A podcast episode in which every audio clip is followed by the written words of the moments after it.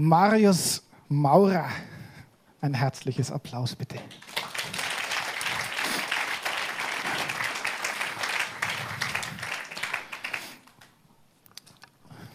Die meisten von euch kennen Marius Maurer wahrscheinlich nicht.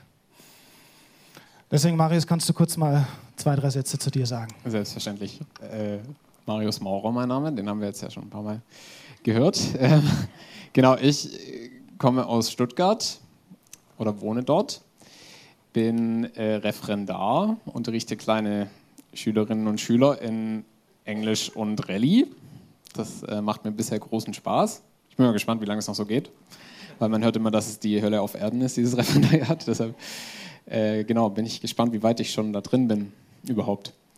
Und ja, sonst lebe ich so ein ganz normales Leben. Äh, bin nebenher ehrenamtlich für International Justice Mission, IJM, aktiv. Genau, und das führt mich auch hierher, nach Nürnberg, zum ersten Mal übrigens. Okay, was, was machst du da bei International Justice Mission? Ich bin ehrenamtlich da aktiv. Also ich habe vor äh, drei Jahren ungefähr so eine sogenannte Botschafterschulung mitgemacht. Also bei IJM gibt es immer so Schulungen, wo man dann lernt, ehrenamtlicher zu sein. Und äh, letztes Jahr habe ich auch ein Praktikum gemacht in, im Büro in Berlin. Und ja, meine ehrenamtliche Tätigkeit ist so, je nachdem, was gerade kommt. Also manchmal stehe ich einfach an Ständen und äh, rede mit Menschen. Manchmal darf ich, äh, so wie heute, predigen oder äh, Vorträge halten, genauso Workshops. Also es ist sehr äh, vielseitig. Okay, und was ist International Justice Mission? Äh, International Justice Mission ist eine christliche Menschenrechtsorganisation, die gegen moderne Sklaverei kämpft. Also Sklaverei ist so ein Thema, das wir irgendwie meistens in eine andere Zeit stecken. Da denken wir so an transatlantischen Sklavenhandel und äh, Menschen auf Maisfeldern und sowas. Aber ähm, es gibt tatsächlich heute mehr Sklaven als je zuvor in der Geschichte und IJM hat sich diesem Thema angenommen. Das heißt, wir kämpfen weltweit gegen Zwangsprostitution, gegen Schuldknechtschaft, gegen äh, ja, eigentlich sämtliche Formen der Unterdrückung, auch polizeilichen Missbrauch. Genau dagegen gehen wir als International Justice Mission vor. Und was ist so dein Antrieb dahinter, dort mitzuarbeiten, ehrenamtlich neben deiner eigentlichen beruflichen Tätigkeit? Ähm, also ich habe vor, vor vier Jahren ungefähr das erste Mal von IJM, von International Justice Mission gehört und für mich war es damals ein totaler Augenöffner. Also ich hatte noch nie zuvor von einer Organisation oder von einer christlichen Organisation, von einer christlichen Gruppe gehört, die so aktiv gegen Unrecht in der Welt vorgeht. Ähm, und mich hat es damals komplett begeistert. Es war für mich was wirklich Einzigartiges. Und ich habe dann beschlossen, dass ich mich da irgendwie engagieren will und habe eben dann diese Botschafterschulung mitgemacht. Und seitdem, genau, mich lässt es einfach nicht mehr los. Ich habe äh, das Gefühl, das ist eine Organisation, die einfach unglaublich viel Gutes macht. Und ich möchte einfach meinen kleinen Teil dazu beitragen, dass diese Arbeit weitergehen kann und äh, dass diese Arbeit weiter stattfinden kann. Genau. Und das äh, prädestiniert dich auch dazu, über Gerechtigkeit zu predigen. Ähm, jetzt war es das ja noch nicht. Alles, was du zu sagen hast, passt nicht in diese Predigt. Deswegen bist du heute Nachmittag auch noch mal da. Kannst du dazu bitte noch ein bisschen was sagen? Genau, also es wird jetzt quasi so sein, ähm, ich habe ja auch Theologie studiert, das heißt, heute wird, werden wir eher so uns mit der Bibel beschäftigen in der Predigt. Ich werde ein bisschen natürlich auch was von IJM erzählen, weil ich denke mal, dass es auch einige interessiert. Aber den Großteil von dem, was es über IJM zu sagen gibt, das wird es dann heute Nachmittag geben im Rahmen eines Workshops. Ich denke, der wird ungefähr eine Stunde gehen, schätze ich mal. Da wird es dann eben darum gehen, okay, wo ist IJM tätig, was machen wir gegen diese einzelnen Probleme, wie gehen wir vor. Ähm, es wird dann auch noch ein bisschen Hintergründe zum Thema moderne Sklaverei gehen. Wie sieht es heute aus? Warum kann es Sklaverei überhaupt immer noch geben? Genau, das ist dann alles heute Nachmittag im Detail. Alles klar, 14.30 ne? Das heißt, nach der Celebration kannst du einfach runtergehen, was essen, kurz Pause haben und dann direkt im Workshop weitermachen, dich mit dem Thema auseinanderzusetzen. Es ist wirklich eine ziemlich coole Organisation. Ich bin auf Facebook mit denen befreundet und es ist immer so alle zwei, drei, zwei, drei Wochen kriegst du dann irgendwie so eine, so eine das Status-Update, ah, jetzt haben wir wieder irgendwie 30 Leute aus der Sklaverei rausgeholt. Heute waren wir wieder in dieser und jener Fabrik und haben dieses und jenes erreicht. Ähm, es ist wirklich eine Organisation, die auf eine unglaublich umfassende Art und Weise dieses Thema Sklaverei und Gerechtigkeit in ihrer Arbeit mit drin hat. Und es lohnt sich wirklich, sich ein bisschen intensiver damit auseinanderzusetzen und darüber zu informieren. Dann würde ich mal sagen, gehört die Bühne dir. Dankeschön. Ähm, ich stelle mal weg. Vielen Dank. Ja, ich bin sehr dankbar erstmal oder möchte von mir persönlich auch und im Namen von IJM nochmal ein herzliches Dankeschön aussprechen an äh, den ICF, dass wir oder dass ich heute hier sein darf.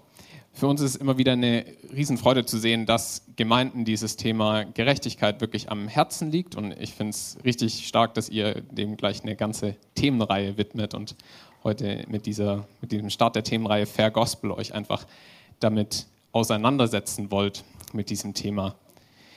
Ich habe gerade schon gesagt, dass es für mich immer oder eine, eine, ganz lange Zeit in meinem Leben habe ich diese Themen, mein Glaube, so mein christliche, meine christliche Prägung, mein christlicher Glaube und Gerechtigkeit absolut nicht zusammengebracht. Gerechtigkeit war für, was, für mich was, was immer irgendwie in mir geschehen ist. So, du musst vor Gott gerecht werden, das geht nur durch Jesus und so. Aber diese soziale Gerechtigkeit, der Protest gegen Unrecht, das war was, was für mich eigentlich nie eine Rolle gespielt hat. Und für uns bei IJM oder auch für mich persönlich ist es inzwischen aber eben so ein komplettes Herzensanliegen geworden. Und ich würde sagen, es ist wirklich auch ein Hauptfokus von meinem Glauben geworden.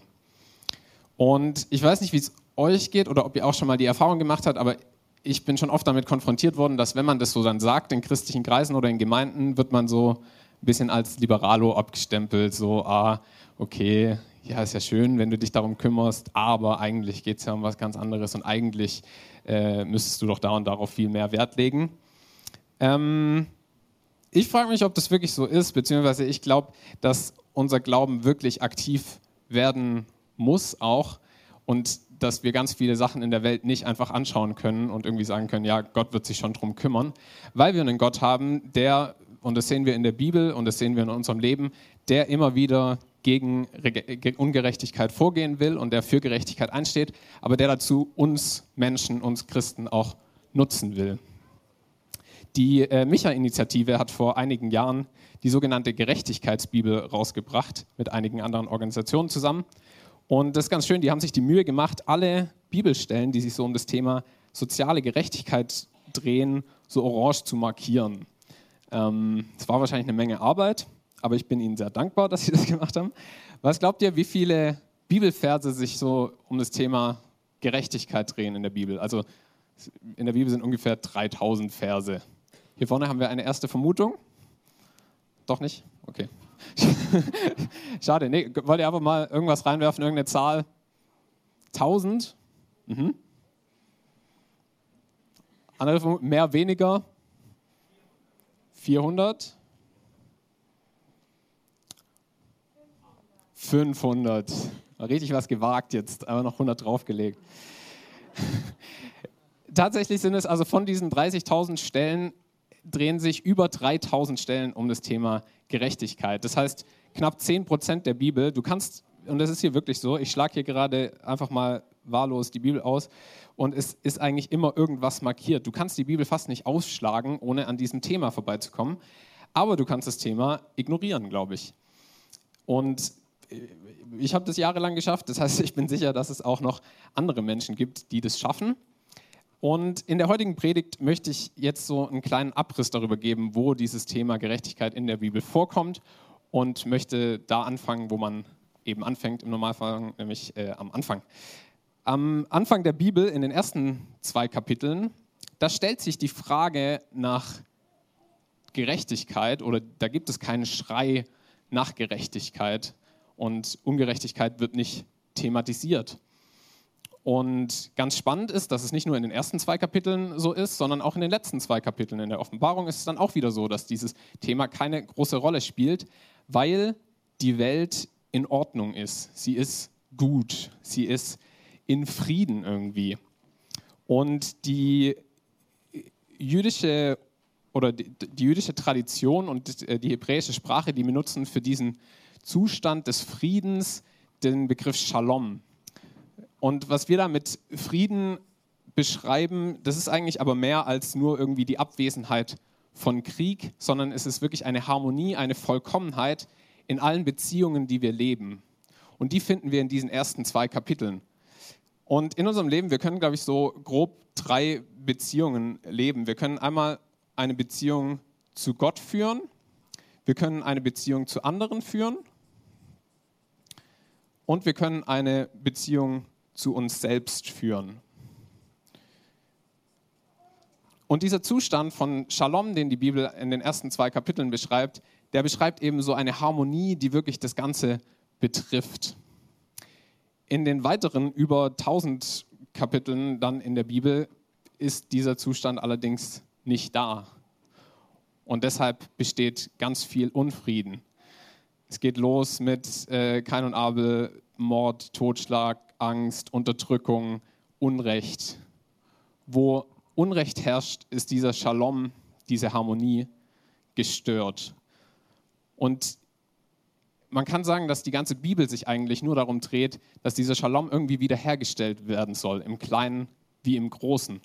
Und schon am Anfang von der Bibel begegnet uns ein Gott, der eben dieses Unrecht und diese Störung von Shalom nicht einfach nur ansehen will, sondern der was machen will. Hm, ihr kennt bestimmt alle die Geschichte von dem Volk Israel, wie sie in Ägypten unterdrückt werden. Und das ist ganz spannend, weil da äh, Gott auch sagt, ich habe genau gesehen, wie mein Volk in Ägypten unterdrückt wird. Ich habe gehört, wie es um Hilfe schreit gegen seine Antreiber. Ich weiß, wie sehr es leiden muss. Und ich bin herabgekommen, um es von seinen Unterdrückern zu befreien. Das heißt, schon ganz am Anfang von der Bibel begegnet uns ein Gott, der Unrecht nicht einfach hinnimmt, der es nicht einfach ignoriert, sondern der sagt, ich habe hingeschaut, ich habe gehört, ich weiß, was da ist und ich werde aber was machen. Ich will was dagegen tun. Das ist der Gott, der uns schon ganz am Anfang von der Bibel begegnet. Und im Laufe von, von der Bibel geht es dann weiter. Es geht, äh, Im Volk Israel gibt es immer mehr Gesetze, die Gott auch der Bevölkerung gibt. Und für uns heute sind diese Gesetze teilweise ziemlich überholt, ziemlich altmodisch und teilweise auch ungerecht. Für die damalige Zeit waren diese Gesetze aber alles andere als altmodisch, sondern sie waren super fortschrittlich. Es gab ganz viele Bestrebungen damals in der Welt, die, die Bevölkerung wirklich gerechter leben zu lassen und mehr und mehr Gerechtigkeit in der Welt zu schaffen. Und in keinem Buch der Bibel oder in keinen Büchern der Bibel wird aber dann dieser Schrei nach Gerechtigkeit und der Protest gegen Unrecht so deutlich wie in den prophetischen Büchern. Die finden wir im Alten Testament, finden wir so diese ganzen großen Schriftpropheten wie Jesaja, wie Jeremia und andere. Und ich möchte da ganz kurz was zu Prophetie in der Bibel im Allgemeinen sagen, weil ich glaube, es gibt da in christlichen Kreisen auch oftmals viele Missverständnisse. Prophetie ist irgendwie immer so, ein, so eine Art christliches Wahrsagen, irgendwie nur man hat halt keine Kugel, in die man reinguckt, sondern irgendwie kommt es von woanders. Aber es wird immer so auf was Zukünftiges bezogen. Und diese Form der Prophetie findet statt, auch in der Bibel und äh, auch mit Sicherheit noch heute, aber die Form, die uns von Prophetie in der Bibel begegnet, die ist eigentlich eine andere, weil die sich immer auf die Gegenwart bezieht. Es werden immer die gegenwärtigen Zustände äh, irgendwie thematisiert. Ein Prophet von der Wortbedeutung her ist nämlich einfach nur jemand, der für einen anderen spricht. Und im Fall der Bibel ist es eben jemand, der für Gott spricht. Deshalb stehen da immer so Formulierungen wie und der Herr sprach oder so spricht der Herr oder der Herr hat mich sehen lassen und dann sagt eben der Prophet, was Gott ihm gesagt hat. Und dieser prophetische Schrei gegen, also der gegen Unrecht vorgehen will und der sich für Gerechtigkeit einsetzt, der ist bei allen Propheten geht er in die gleiche Richtung. Und Matthias wird uns jetzt kurz einige Beispiele vorlesen, wo es eben um diesen Protest gegen Unrecht geht. Jesaja 58, 6 bis 7 und 9 bis 10. Löst die Fesseln der Menschen, die ihr zu Unrecht gefangen haltet. Befreit sie vom drückenden Joch der Sklaverei und gebt ihnen ihre Freiheit wieder. Schafft jede Art von Unterdrückung ab. Gebt den Hungrigen zu essen, nehmt Obdachlose bei euch auf Und wenn ihr einem begegnet, der in Lumpen herumläuft, gebt ihm Kleider. Helft, wo ihr könnt und verschließt eure Augen nicht vor den Nöten eurer Mitmenschen. Jeremia 7, die Verse 5 bis 6.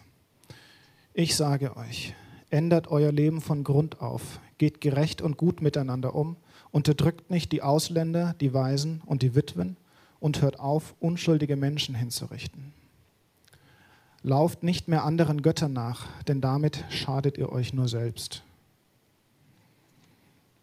Hesekiel 22, die Verse 6 bis 8. Sieh doch, wie alle deine führenden Männer ihre Macht dazu benutzen, Blut zu vergießen. Deine Einwohner verachten Vater und Mutter. Sie beuten die Ausländer aus und unterdrücken die schutzlosen Witwen und Waisen. Alles, was mir heilig ist, wird in den Schmutz gezogen und auch den Sabbat achtet ihr nicht als heiligen Tag. Amos 3, die Verse 9 bis 10. Die Schwachen werden unterdrückt und niemand übt Gerechtigkeit. Die führenden Männer schrecken vor keiner Gewalttat zurück, um fremde Güter an sich zu reißen. Damit füllen sie dann ihre Paläste. Micha 2, die Verse 8 bis 10. Wenn die Soldaten vom Krieg heimkehren und nichts ahnend an euch vorübergehen, plündert ihr sie aus und nehmt ihnen sogar den Mantel weg. Die Frauen vertreibt ihr aus ihrem Zuhause und die Kinder beraubt ihr für immer ihrer Heimat in Israel, die ich ihnen gegeben habe. Vielen Dank, Matthias. Ich glaube, in diesen Stellen und in den prophetischen Büchern allgemein wird nochmal klar, was das für ein Gott ist, mit dem wir es zu tun haben. Nämlich ein Gott, der sich auf die Seite der Armen, der Schwachen, der Unterdrückten, der Witwen, der Ausgebeuteten stellt. Und zwar immer. Es ist ein Gott, der sich immer für die einsetzt, denen es gerade richtig beschissen geht und die gerade wirklich sich selbst nicht helfen können. Und ich glaube, wie wir heute noch diese prophetischen Bücher, wie die uns heute noch was geben können, ist einerseits, indem wir sehen, hey, wir haben heute noch genau die gleichen Probleme in ganz vielen Bereichen. Auch heute gibt es noch Sklaven in der Welt, auch heute gibt es noch Unterdrückung, auch heute gibt es noch Menschen, die in eine missliche Lage gelangen und dann nicht mehr rauskommen und absolut nichts dafür können. Und ich glaube, genauso wie die Menschen damals oder das Volk Israel damals, sind wir auch heute dazu aufgerufen, da hinzuschauen und was zu machen. Das andere, was wir aber, glaube ich, aus diesen prophetischen Büchern lernen können, ist, dass wir auch heute noch Propheten sein dürfen. Und Karl Barth, äh, einer der vielleicht bedeutendsten Christen meiner Meinung nach in der Zeit, auch gerade vom Dritten Reich neben Dietrich Bonhoeffer, hat mal gesagt, dass wir als Christen immer mit der Bibel in der einen Hand und der Zeitung in der anderen Hand leben müssten. Und er meint damit, dass wir die heutige Situation, die es in unserer Welt gibt, immer wieder in Bezug zur Bibel setzen sollen und damit schauen, hey, wo sind heute noch Bereiche, in denen was schief läuft und in denen wir als Christen aufstehen müssen und Widerstand leisten müssen und uns wehren müssen. Und wenn wir unsere Welt gerade angucken, dann merken wir zum Beispiel, dass die acht reichsten Menschen nach der aktuellen Oxfam-Studie, die acht reichsten Menschen besitzen genauso viel wie die ärmste Hälfte der Weltbevölkerung, wie 3,7 Milliarden Menschen. Acht Menschen besitzen genauso viel wie 3,7 Milliarden. Ein Sklave, ein Menschenleben kostet derzeit im Durchschnitt 90 Dollar in der Zeit vom transatlantischen Sklavenhandel, den wir mit Sklaverei verbinden, da waren Sklave noch ein Vermögen wert. Da hat es wenigstens noch was gekostet. Nur reiche Menschen konnten sich das leisten. Aktuell ist der Durchschnittspreis 90 Dollar. Das durchschnittliche Alter von einer Prostituierten in Bangladesch liegt bei gerade mal 13. Jede fünfte Frau wird in ihrem Leben mindestens einmal Opfer von sexueller Gewalt.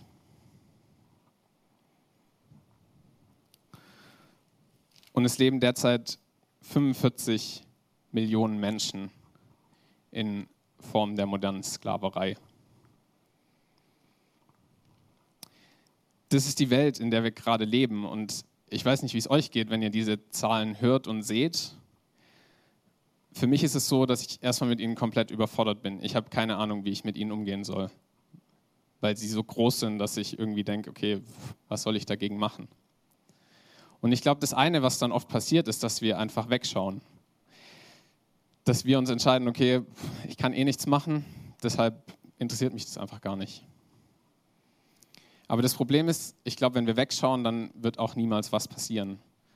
Ich glaube, Hoffnung entsteht nicht, wenn wir wegschauen, sondern Hoffnung entsteht nur dann, wenn wir hinschauen und überlegen, okay, was können wir dagegen machen.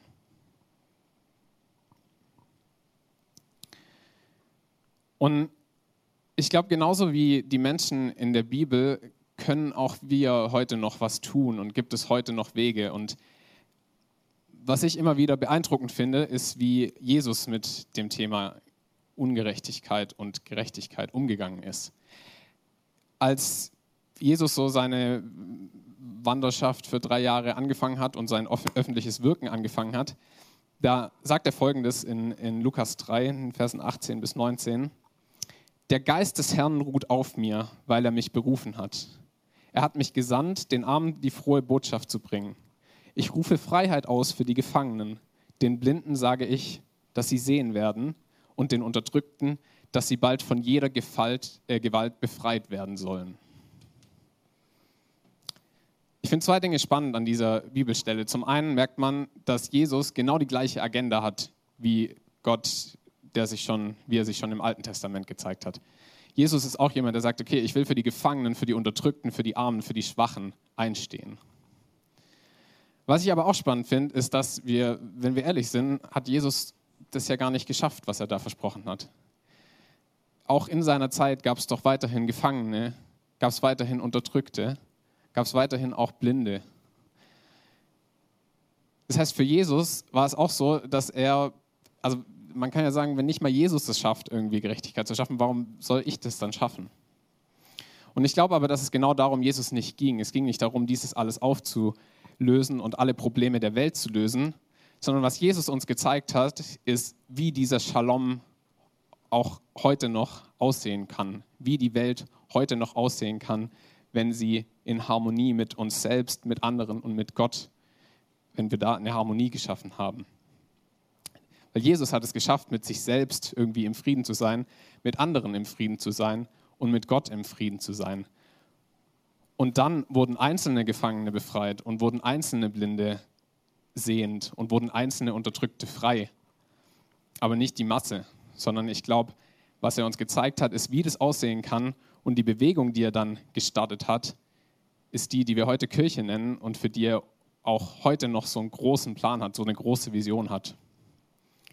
Jesus hat diese große Vision Reich Gottes genannt und er hat gesagt, in diesem Reich Gottes gibt es eigentlich zwei, nur zwei Regeln, nämlich liebe Gott und liebe deinen Mitmenschen wie dich selbst.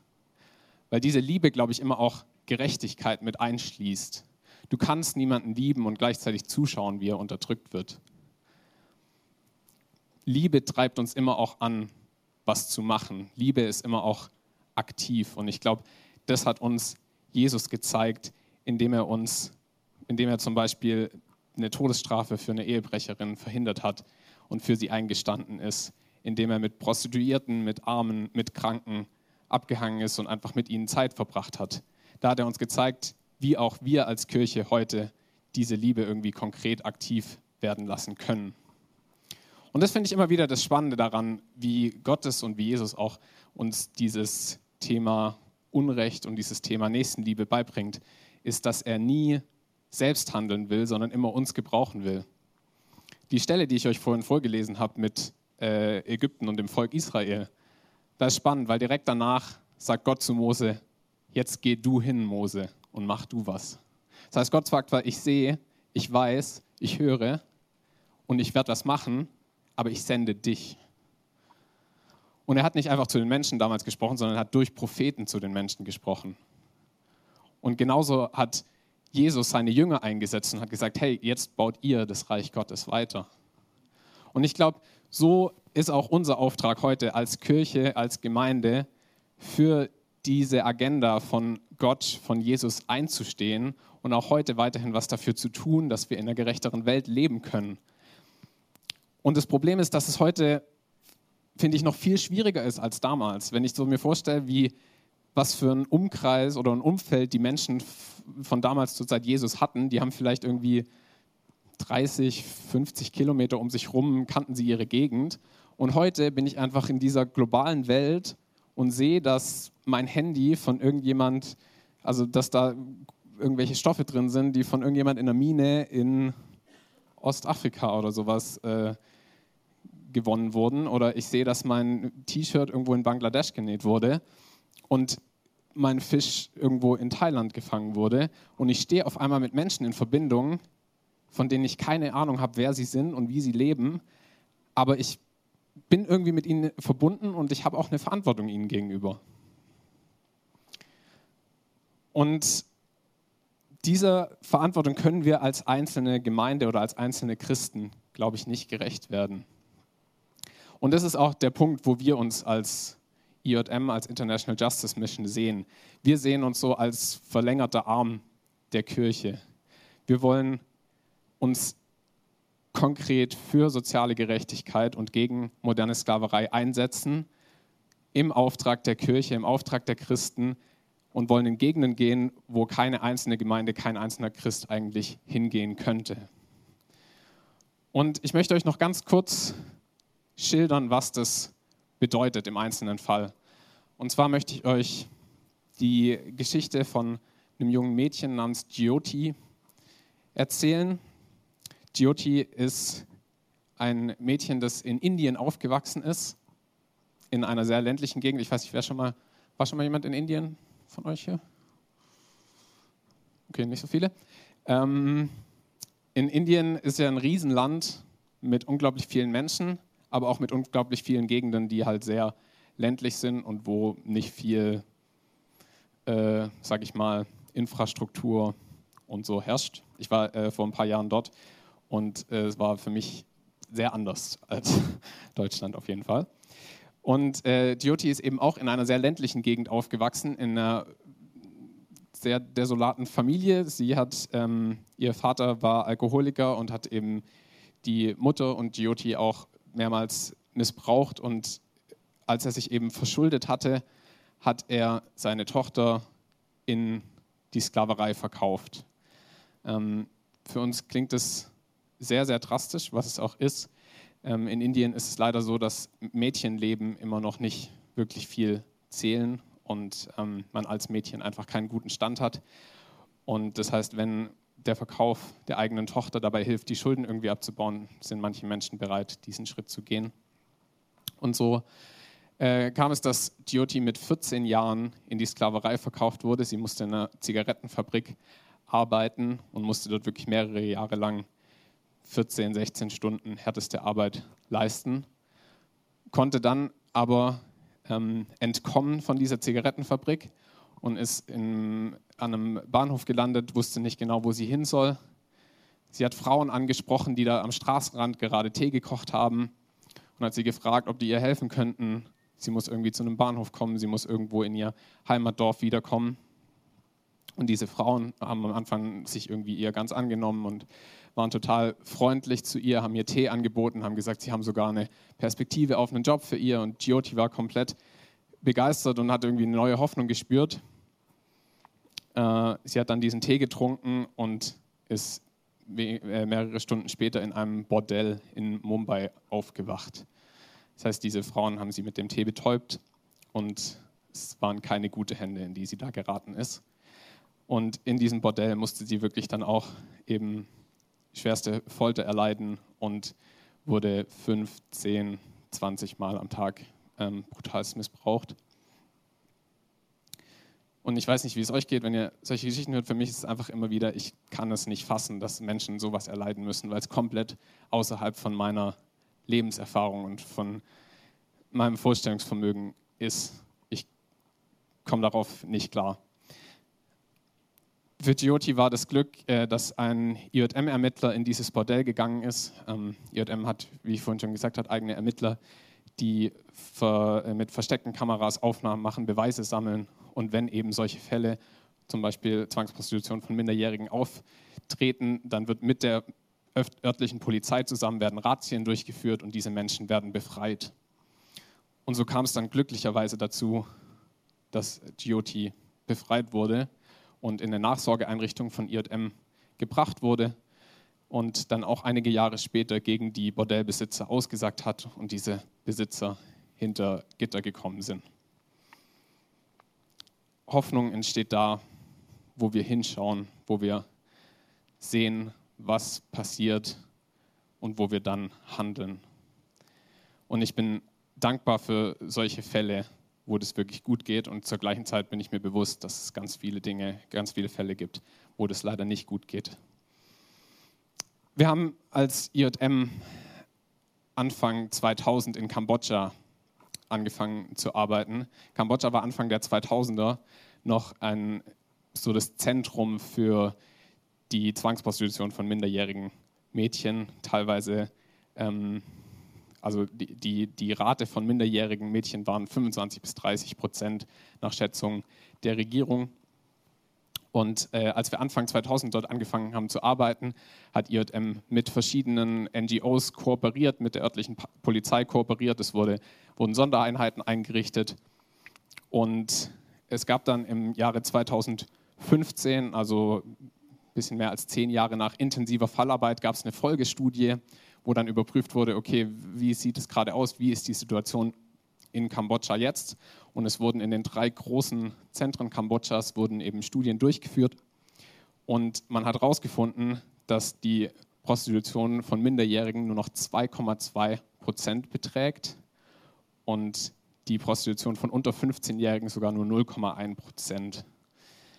Das heißt, es gibt immer noch viel zu tun dort, aber man merkt, es gibt Hoffnung auch in diesen Gegenden, wo wirklich alles verloren scheint. Und es gibt Hoffnung, wenn Menschen, wenn Christen hinsehen und handeln. Und ich wünsche mir, dass wir wirklich den Mut haben, das zu machen, dass wir den Mut haben, aktiv zu werden, dass wir den Mut haben, uns zu informieren, uns die, diese Welt, in der wir leben, mit all ihren Ungerechtigkeiten, mit all ihren Problemen, dass wir sie nicht einfach nur hinnehmen, sondern dass wir schauen, okay, was kann ich tun? Ähm, was ihr tun könnt, ich habe unten, äh, wir haben eine Petition dabei, die ihr gerne unterschreiben könnt, wo es genau darum geht, wir wollen, dass mehr Gelder in den Rechtsschutz von armen Menschen gesteckt werden, dass die EU da mehr Geld dafür gibt. Weil das Problem ist, wenn arme Menschen keine Möglichkeit haben, sich irgendwie vor einem Gericht zu verteidigen, dann wird es immer wieder eine weitere Spirale von Unrecht geben. Deshalb herzliche Einladung nachher, euch zu informieren, auch über IJM, über die Arbeit und unsere Petition zu unterschreiben. Ansonsten, ihr dürft gerne äh, für die Arbeit beten, das ist uns immer wieder ein großes Anliegen. Oder einfach euren Platz finden und euch damit auseinandersetzen. Ich glaube, das Wichtigste, was wir machen können, ist eben dieses Hinschauen. Ich möchte die Predigt mit zwei Zitaten schließen. Und das eine ist von William Wilberforce, einem der großen Kämpfer äh, gegen Sklaverei damals, also gegen diese, äh, in der Zeit noch vom transatlantischen Sklavenhandel. Er hat mal gesagt, du kannst dich entscheiden, nicht hinzusehen, aber du kannst nie mehr sagen, du hättest es nicht gewusst. ich möchte das Zitat nicht bringen, um euch unter Druck zu setzen und euch irgendwie ein schlechtes Gewissen einzureden. Aber ich glaube, es macht klar, dass wir alle irgendwie unsere Verantwortung haben. Wir können nicht mal sagen, irgendwie, okay, ich wusste nichts davon, sondern wir alle sind uns, wenn wir ehrlich sind, auch ziemlich bewusst, was alles in unserer Welt schief geht. Und ich glaube, es ist gut, wenn wir hinschauen und wenn wir überlegen, was wir machen können. Und deshalb möchte ich auch mit einem zweiten Zitat schließen, das mir genauso wichtig ist. Und das ist von Mutter Teresa, einer der krassesten Frauen, die wahrscheinlich je gelebt hat. Und sie hat gesagt, in diesem Leben können wir keine großen Dinge tun. Wir können nur kleine Dinge mit großer Liebe tun. Ich glaube, es geht nicht darum, dass wir irgendwie denken, wir könnten die Welt retten. Nicht wir als einzelne Menschen, nicht wir als Gemeinde, sondern es geht darum, dass wir, wenn wir diesen Ruf in uns spüren, irgendwie was tun zu müssen, dass wir dem dann folgen und dass wir das, was wir machen, mit Liebe machen. Wir dürfen uns bewusst sein, dass wir einen starken Gott an unserer Seite haben und das darf uns Mut geben. Und dieser Gott sagt uns immer oder ermutigt uns immer wieder dazu, dass er seine Liebe durch uns fließen lassen will und dass wir damit Großes bewirken können, indem wir in ihm verwurzelt sind. Ich möchte noch mit uns beten. Gott, ich danke dir, dass du ein Gott bist, der sich nicht auf die Seite der Starken stellt und der, denjenigen, denen es sowieso gut geht, sondern dass du ein Gott bist, der sich auf die Seite von denen stellt, die von sich aus nicht rauskommen aus der Situation, in der sie sind, die unterdrückt werden, die ausgebeutet werden, die an den Rand der Gesellschaft gestellt werden. Und ich möchte danken, dass du dein Reich bauen willst und es nicht ohne uns machen willst, sondern mit uns. Ich danke dir, dass du immer wieder Menschen gebrauchen willst, um deine Liebe weiterzugeben. Und ich möchte dich bitten, dass wir mutig sind und hinschauen, dass wir die Probleme unserer Welt sehen und dass sie uns nicht egal sind, sondern dass wir immer wieder motiviert werden, was zu tun. Ich möchte, äh, bitten, möchte ich bitten, dass du uns zeigst, wo unser Platz ist, was wir als einzelne Menschen, als Gemeinde tun können, um dein Reich zu bauen. Vater, ich möchte dich bitten um die Arbeit von allen Organisationen, an allen einzelnen Menschen, die sich einfach für soziale Gerechtigkeit einsetzen. Und ich möchte dich bitten, dass du da immer wieder Kraft und Hoffnung schenkst in Gegenden, die wirklich voller Schatten und Dunkelheit sind. Du hast gesagt, dass du das Licht bist und wir wollen genau dieses Licht weitertragen und bitten dich, dass du uns zeigst, wie wir das machen können. Amen.